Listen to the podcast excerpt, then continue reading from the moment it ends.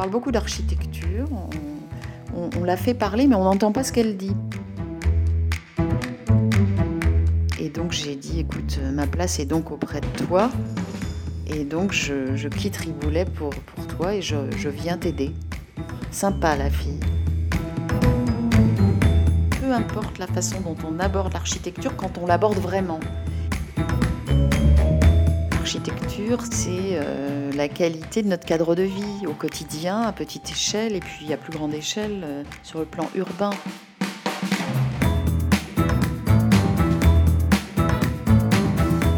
l'atelier Marie Schweizer est une architecture entièrement en bois.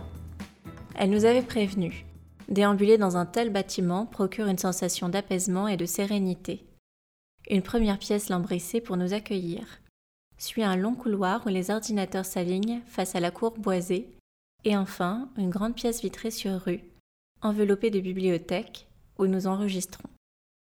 L'architecte se livre avec précision et pudeur, racontant son histoire familiale, ses études à UP7, son CAP de charpentière, ses missions d'architecte conseil de l'État, ses convictions, ses références.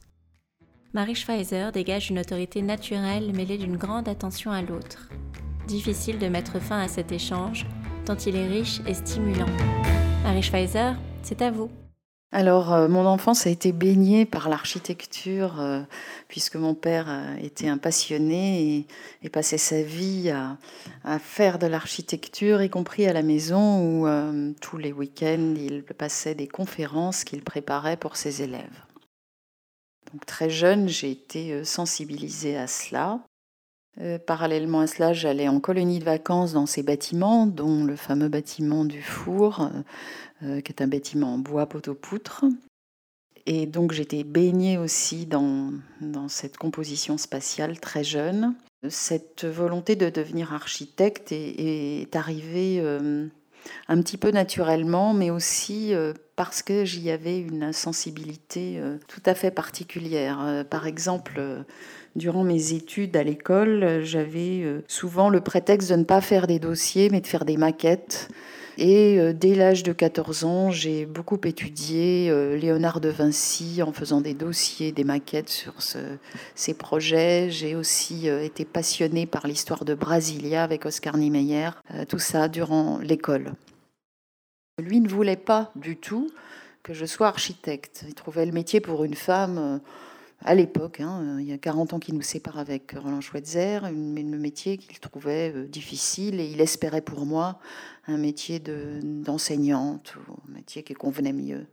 Alors il m'emmenait pas parce qu'en fait il a jamais voulu me tenir la main, c'était vraiment l'indépendance, mais en même temps sous-jacent, euh, il était présent avec toute cette histoire. En plus il y avait son atelier d'architecture qui était pas loin de, notre logement, donc euh, j'y allais régulièrement dès toute petite et j'adorais l'ambiance. Non, les voyages, j'en ai pas fait avec lui quand j'étais jeune, puisque euh, il travaillait tout le temps, donc il m'envoyait en colonie de vacances. Mais j'en ai fait beaucoup avec l'école, euh, mon école.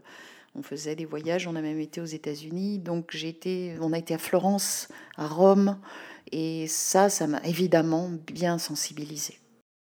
Et en fait, euh, moi, je suis quelqu'un qui fonctionne par par à-coup, par flash et par coup de foudre et à 15 ans, je regardais cet après-midi de dimanche où il passait toujours ses conférences pour ses élèves et je suis tombée sur une, diapo euh, d'une ferme à Falun, une ferme rouge et d'une modernité absolue mais qui date du 15e siècle. Et j'ai flashé. Et j'ai dit à mon père, euh, là, ça me donne envie de faire de l'architecture, quelle modernité. Enfin, j'étais émue. Et, donc, euh, voilà. Ah oui cette ferme, avec cet escalier rond, elle est d'une modernité, le détachement du ah corps central par rapport au couronnement, fait sans architecte, mais euh, d'une évidence contextuelle. Et tout ça, c'est aveugle ou c'est parce qu'il y a des personnes fermées? C'est parce que c'est des coulissants, ça se ferme. Et cet escalier encore. Mais ouais, c'est. Là, il y a toute l'histoire de l'architecture contemporaine, l'architecture moderne. Donc depuis ce temps-là, j'ai commencé à essayer de convaincre ma mère de faire de l'architecture parce que toujours elle avait pour moi euh, des ambitions, disons, plus raisonnables. Et puis euh, finalement, petit à petit, j'ai réussi à les convaincre de faire ce métier euh, difficile. Je connais des tas d'architectes qui n'ont pas eu ça dans leur enfance. Je pense que c'est plutôt un vécu existentiel ou une aptitude à... Je dis toujours, je suis un peu hyper esthésique, c'est-à-dire que j'ai toujours été très sensible à l'espace, aux, lumières, aux odeurs, et jusqu'à faire des malaises encore maintenant quand je me trouve dans des régions pavillonnaires de périphérie de ville où je j'en finis plus de tourner en voiture et de, franchir des, zones euh, denses, euh, épouvantables. Euh, donc j'ai toujours eu cette sensibilité spatiale. Pour moi, c'était assez une évidence en fait. ça correspondait bien à ma personnalité.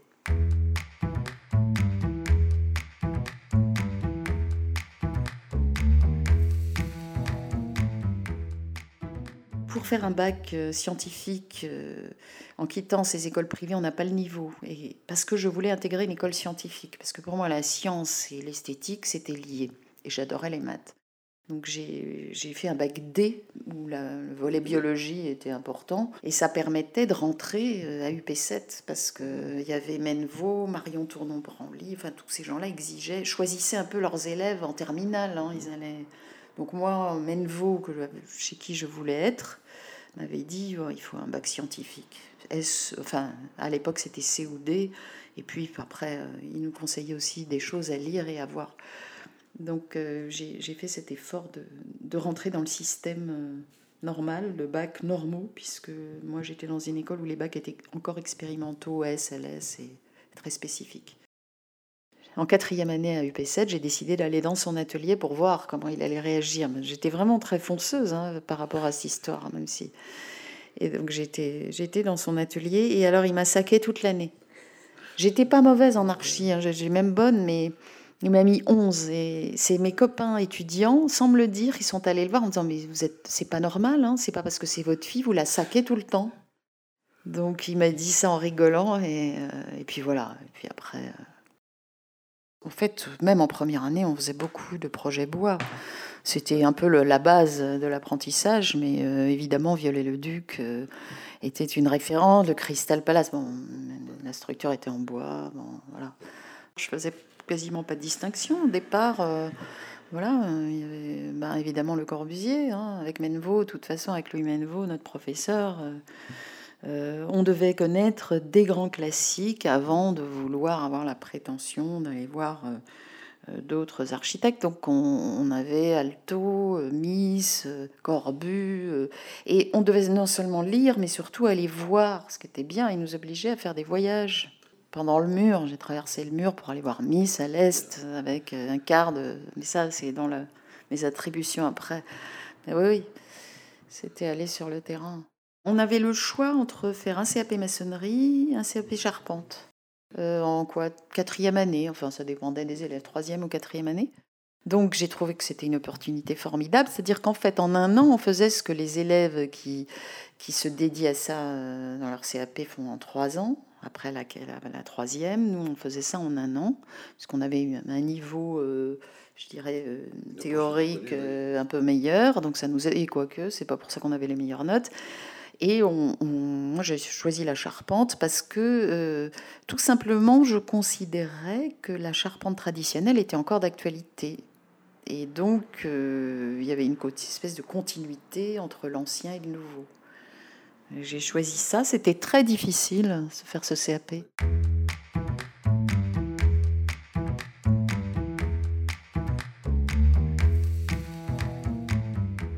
Il y a eu une perte euh, de, cet engouement pour le matériau, une perte de savoir également durant les deux dernières guerres.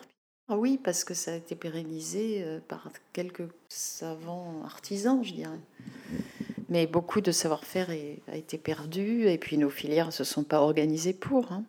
En 79, euh, Dornano a proposé, a, a décidé de lancer le matériau bois à Paris.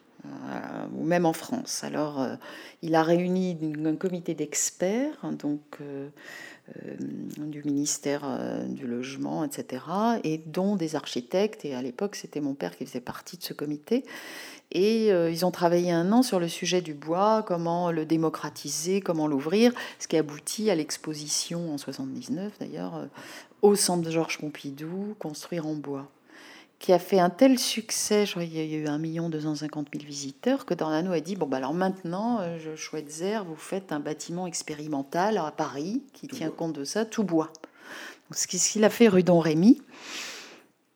Et puis, c'était le premier bâtiment, bois, quasiment tout bois. Hein. Il y a des planchers béton, mais. Et euh, en fait, ça n'a pas fait mouche. C'est-à-dire que c'est resté le, un des seuls bâtiments euh, du 20e en bois, euh, sauf le couronnement et les maisons. il y a aussi des maisons en bande qui sont entièrement en bois.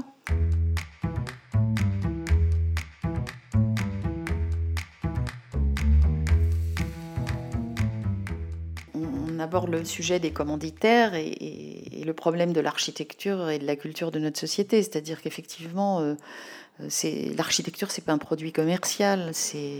L'architecture, c'est euh, la qualité de notre cadre de vie au quotidien, à petite échelle et puis à plus grande échelle euh, sur le plan urbain. là, on parle de qualitatif. Et nos commanditaires n'ont pas forcément les clés culturelles parce qu'ils n'ont pas eu de formation sensible pour comprendre que euh, l'affectif est touché par euh, euh, des proportions, par une harmonie, par la beauté, mais ça, ça ne rentre plus dans des cases. Donc le problème du commanditaire, c'est en fait le problème du bois, c'est il faut voir déjà quelle est la commande en France.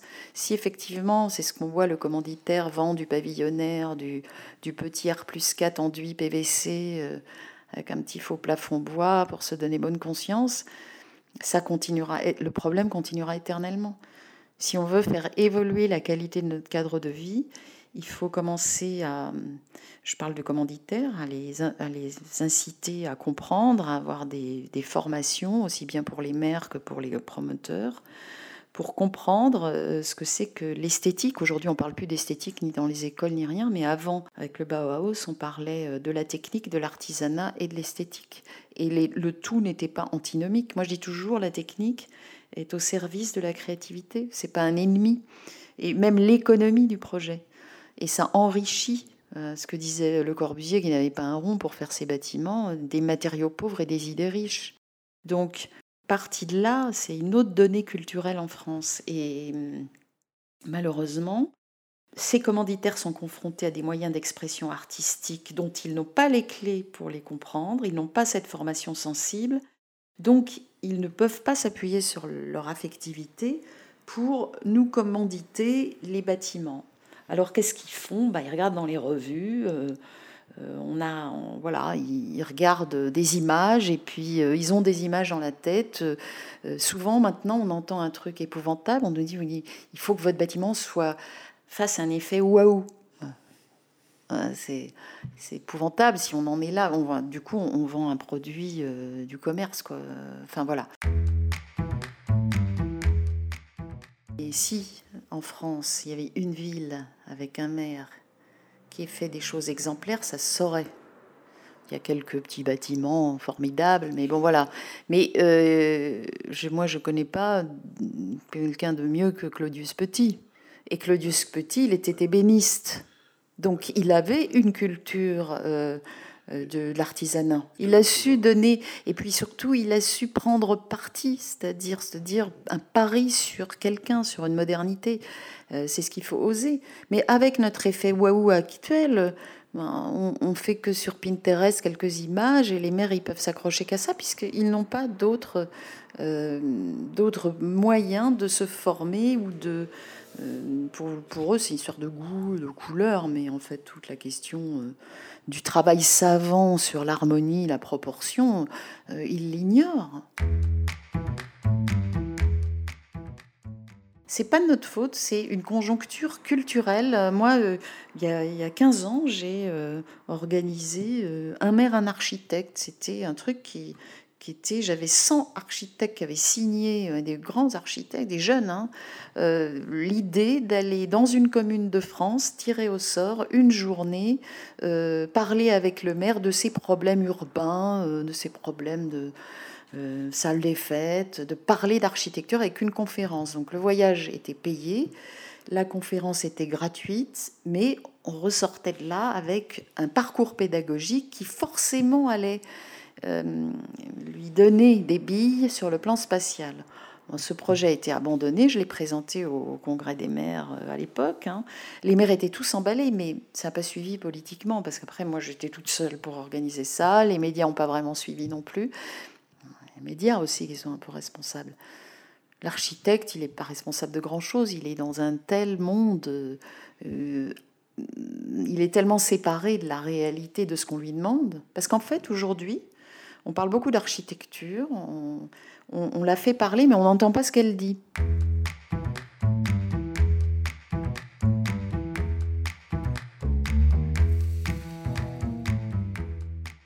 Euh, regardez Miss et le pavillon de Barcelone. C'est ce que disait Alberti, rien n'est à retrancher ni ajouter sans dégrader l'œuvre. Et en fait, c'était la recherche suprême de tous les Italiens de la Renaissance on peut rien retrancher ni ajouter. C'est un petit peu ce qu'on retrouve dans l'architecture japonaise et qui est faite sans aucune dans une un, côté décomplexé total puisque c'est il n'y a pas de doctrine, de secret, de rien. C'est du module naturel où les proportions viennent naturellement et sans aucun complexe. C'est vraiment. Hein, euh, donc, peu importe la façon dont on aborde l'architecture quand on l'aborde vraiment. Quand ce n'est pas ce qu'on voit beaucoup aujourd'hui, et ce qu'on a vu d'ailleurs, hein, quand c'est pas un habillage, un petit manteau, une façade rideau qui est en fait une flemme, c'est ce que disait Riboulet. Faire une façade rideau, c'est être flemmard. Parce que pour Riboulet, le programme était l'expression euh, de l'extérieur. Enfin, l'extérieur reflétait le programme donc euh, un programme bien conçu euh, par un client était un gage d'une architecture euh, bien conçue. Et quand elle était bien pensée dans son organisation et dans son usage, eh il en ressortait une façade évidente. Niemeyer, dans son, sa recherche de sculpture et sa recherche conceptuelle, n'est pas au niveau, si on fait une hiérarchie historique, de Miss van der Rohe. C'est-à-dire que, bon, bah oui, mais il reste quand même dans une approche euh, que je considère quand même architecturale. Le danger, c'est que euh, l'architecture, c'est un peu le reflet d'un vécu existentiel du concepteur. Alors c'est un tabou aujourd'hui, des... Euh, beaucoup de mères nous imposent Pinterest, vous ferez à la manière d'eux, comme ci, comme ça. On doit copier des choses qui leur plaisent. En fait, c'est un peu ce ce que je riboulais, c'est l'émanation d'une pensée, d'une cohérence et d'un vécu existentiel par un créateur hein, euh, qui va euh, proposer, en fonction de ses recherches harmoniques, euh, proposer une œuvre architecturale ou un bâtiment raisonnable. Donc, après, voilà, on a parlé de tous ces architectes, chacun a sa méthode, mais c'est quand même la production personnelle d'une cohérence de pensée. C'est pour ça qu'il est très difficile aujourd'hui euh, de dire ben, j'ai une agence de 40 personnes, etc. Parce qu'on devient manager et on n'a plus cette cohérence de pensée d'une seule personne. Il faut savoir que Le Corbusier a fait Chandigarh avec moins de 10 personnes. Mais Chandigarh n'aurait pas existé avec 30 personnes. C'est le principe de, beaucoup de, concepteurs. Euh, Jeff Bezos le disait lui-même, quand on est trop, euh, ça amoindrit la proposition. En tout cas, voilà, c'est ma conception des choses. Et ce qui est dangereux, par contre, et c'est pour ça que je place encore en dessous euh, des, que Niemeyer, je le place quand même un petit peu en hauteur, c'est des architectes qui seuls feraient des grands gestes pour se faire plaisir, sans tenir compte d'une volumétrie, d'un ressenti intérieur, sans tenir compte des échelles, faire un geste pour faire un geste, pour que ce soit beau sur le papier, parce qu'on a envie, on n'a pas le droit d'avoir des envies, on doit répondre à des besoins. Et euh, son architecture serait... Euh, les clés culturelles serait perçu par personne sauf lui.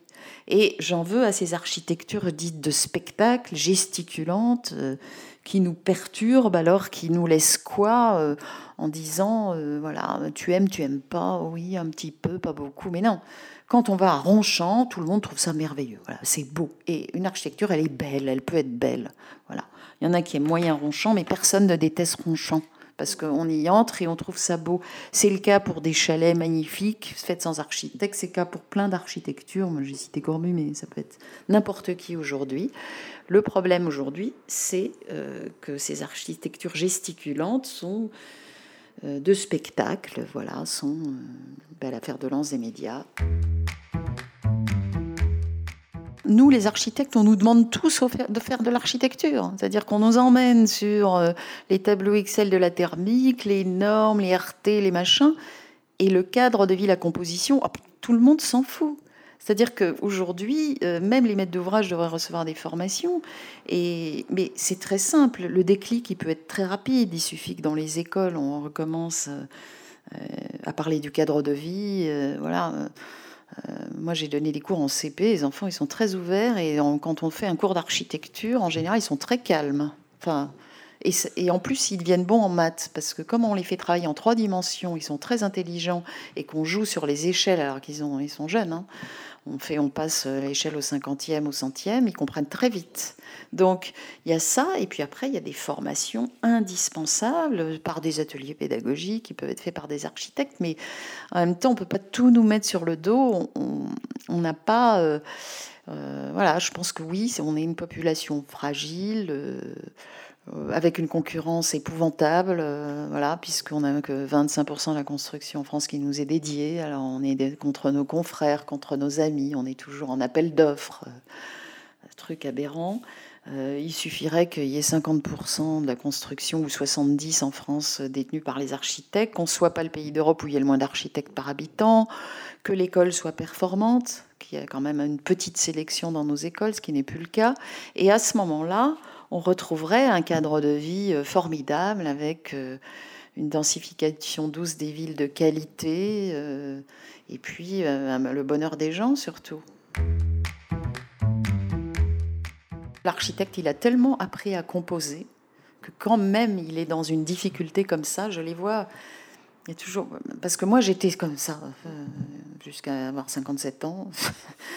J'étais la révolution, j'hurlais, comme dit Marion Tournon-Branly, avait raison. À chaque fois, j'ouvrais ma bouche. Euh, euh, voilà, j'écrivais dans les journaux, je disais bon, architecture à tout prix. En fait, euh, au bout d'un moment, tu composes. C'est-à-dire que tu fais avec le programme qu'on te donne, tu essayes de faire bien avec tout ce qu'on te donne. On est toujours là en train, c'est notre métier, de synthétiser, de composer, de faire au mieux avec les contraintes. Et je pense que c'est une attitude qui nous empêche de monter au créneau en disant maintenant ça suffit.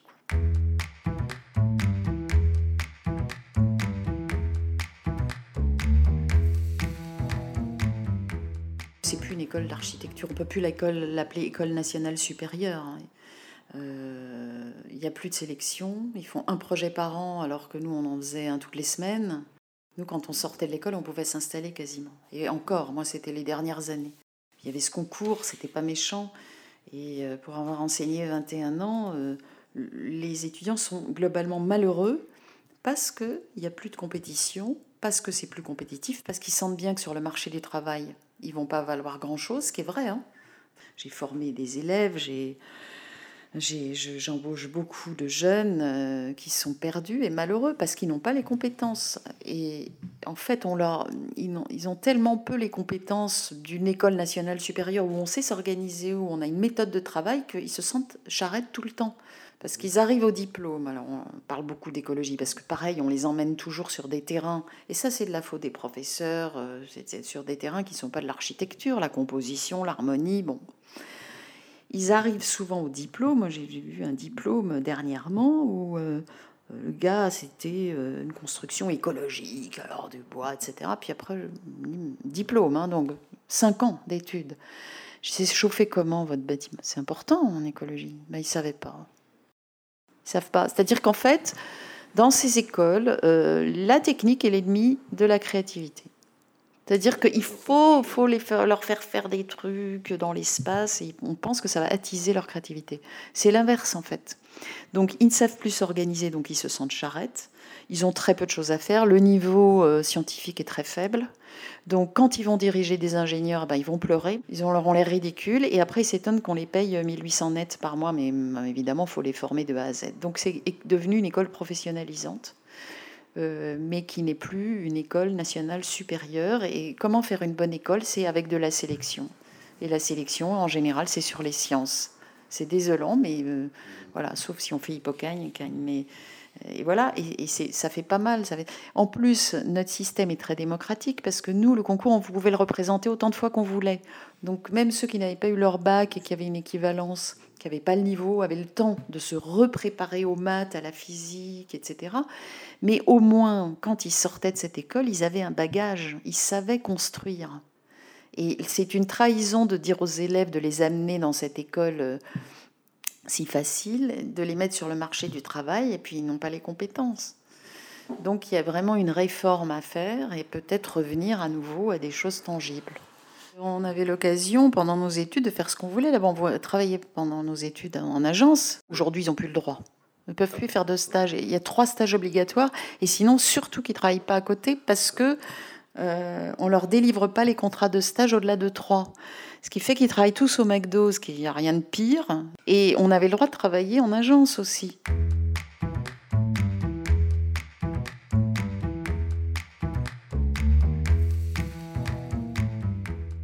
Pour revenir à Schweitzer, j'ai travaillé en tant qu'étudiante dans son atelier. Euh, j'ai eu mon diplôme euh, le 2 juin 89, euh, fait très rapidement parce que, évidemment, cette école, je la considérais comme pas suffisante pour devenir architecte. donc j'ai fait mon diplôme sous forme de concours, c'était le concours BMW, j'avais comme directeur des diplômes Yves Lyon. Et Yves Lyon, toutes les semaines, je voulais le passer en quelques mois. Et toutes les semaines, Yves Lyon me faisait voyager en me disant Vous faites un siège social euh, de bureau et de, pour, BMW, il faut aller visiter euh, voilà, des bureaux à Appledorn. Ensuite, euh, je revenais, j'allais visiter. Ensuite, il faut aller à Londres voir les bureaux de Foster. Je revenais. Mais au bout de cinq ou six fois, je lui dis Écoutez, monsieur Lyon, parce qu'à l'époque, on, était des grandes gueules. Hein. Écoutez, monsieur Lyon, vous êtes allé au Japon? Bah écoutez, euh, moi j'y suis allée deux fois déjà, puisque dans le cadre de mes activités d'associative euh, où je faisais des voyages d'études. Donc quand vous irez au Japon, parce que ça un architecte ne doit pas manquer ça, vous m'imposerez d'aller voyager. J'ai fait ce que vous vouliez, maintenant vous me laissez passer mon diplôme. Donc Vion, c'était une grande figure que j'admirais beaucoup, hein, c'est pour ça que je l'avais choisi. Donc j'ai passé mon diplôme très vite, il se trouve que j'étais dans les lauréats, donc j'avais du bol, je me disais comme ça, le jury pourra pas me le refuser. Et quand je l'ai passé, Yves Lyon m'a pas donné les félicitations, c'était le seul. Mais il a été plus tard euh, au Japon. Et euh, donc juste après, mon, mon rêve était de travailler chez Pierre Riboulet, qui pour moi était un maître absolu euh, de la composition. Pierre Riboulet étant l'architecte de l'hôpital Robert Debray, cet hôpital de 80 000 mètres carrés qui borde les périphériques. Euh. Donc j'ai été voir Riboulet avec mon petit bouc et, euh, et c'est là qu'il m'a dit D'accord, je vous prends, mais c'est 5 francs de l'heure. Donc c'était pas cher. Hein, mais bon, alors ils étaient tous communistes chez Pierre Riboulet. Parce qu'il y avait des avantages aussi au niveau des salariés. Donc j'ai travaillé un an chez Pierre Riboulet à faire euh, à découvrir un maître absolu qui on était au thé à l'équerre à l'époque, hein. donc lui, il faisait tout, tout, tous les bâtiments au thé à l'équerre. Euh, il dessinait tout jusqu'à la poignée de porte et il donnait ça aux collaborateurs qui, eux, le mettaient aux normes. C'est-à-dire, ils reprenaient les mêmes plans sans rien. Et je sais que quand on dérogeait un peu à cause des normes, par exemple handicapé, il, il était très, très furieux qu'on ait déplacé une de ses cloisons, etc. En fait, il faisait pas faire la création à ses salariés. Il les faisait améliorer le projet dans le sens où ça devait passer au niveau des normes. Et donc j'ai été passionnée de travailler pour lui. Et un jour, Roland Schweitzer me dit, euh, moi j'étais prête à travailler des années chez Riboulet. Roland Schweitzer m'appelle et me dit, mes cinq proches collaborateurs s'en vont, fonder une agence. Il y avait 25 personnes chez lui, mais du coup les, les piliers s'en allaient, tous ensemble.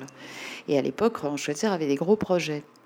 Alors j'ai beaucoup hésité, puis j'admirais quand même ce que faisait Roland Schweitzer, parce qu'on s'est toujours bien entendu sur le plan de l'architecture. J'avais un feeling sur ce qu'il faisait, euh, formidable. Et donc j'ai dit, écoute, ma place est donc auprès de toi, et donc je, quitte Riboulet pour, pour toi, et je, je viens t'aider. Sympa la fille. Sauf que je me disais, je vais toucher à des choses que j'aime aussi. Alors donc j'ai quitté Pierre Riboulet et j'ai commencé tout de suite, j'avais à peine 30 ans, avec 156 euh, euh, logements euh, dans le 15e que j'ai entièrement dessinés, des ateliers d'artistes vus sur la tour Eiffel et, et on a embrayé sur des projets mm, colossaux comme ça. Donc j'ai travaillé avec lui pendant 5 ans. Et euh, après, euh, après toute cette histoire, euh, en 99, on a 40 ans qui nous séparent avec mon père, donc il était temps que je rachète ses parts, parce que en bon alsacien, on ne fait pas cadeau. Donc j'ai racheté ses parts, et c'est l'époque où j'ai rencontré mon mari. Et tous les deux, on est repartis parce qu'il a quitté l'atelier Schweitzer. Ça s'appelait Roland et Marie Schweitzer. Et il a quitté au très bon moment, puisqu'il n'y avait plus beaucoup de travail en fait.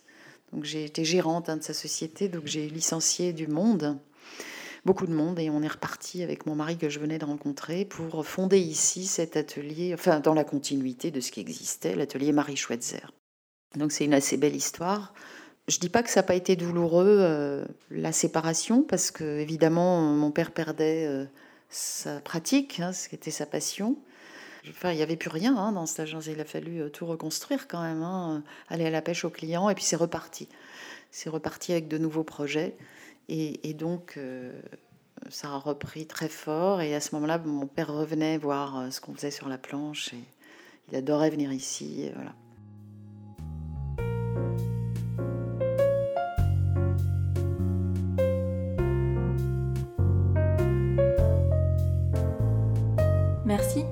Pris le temps d'écouter ce podcast. Si ça vous a plu et si vous souhaitez découvrir les podcasts à venir, suivez-nous sur les réseaux sociaux d'Avent